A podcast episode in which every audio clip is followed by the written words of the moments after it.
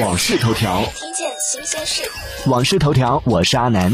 时隔两年后，乐视于近日高调召开了发布会，宣布乐视智能生态回归和超级手机重生。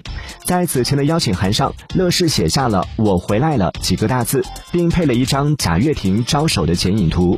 因此，有不少人认为此次发布会贾跃亭将亲自出席。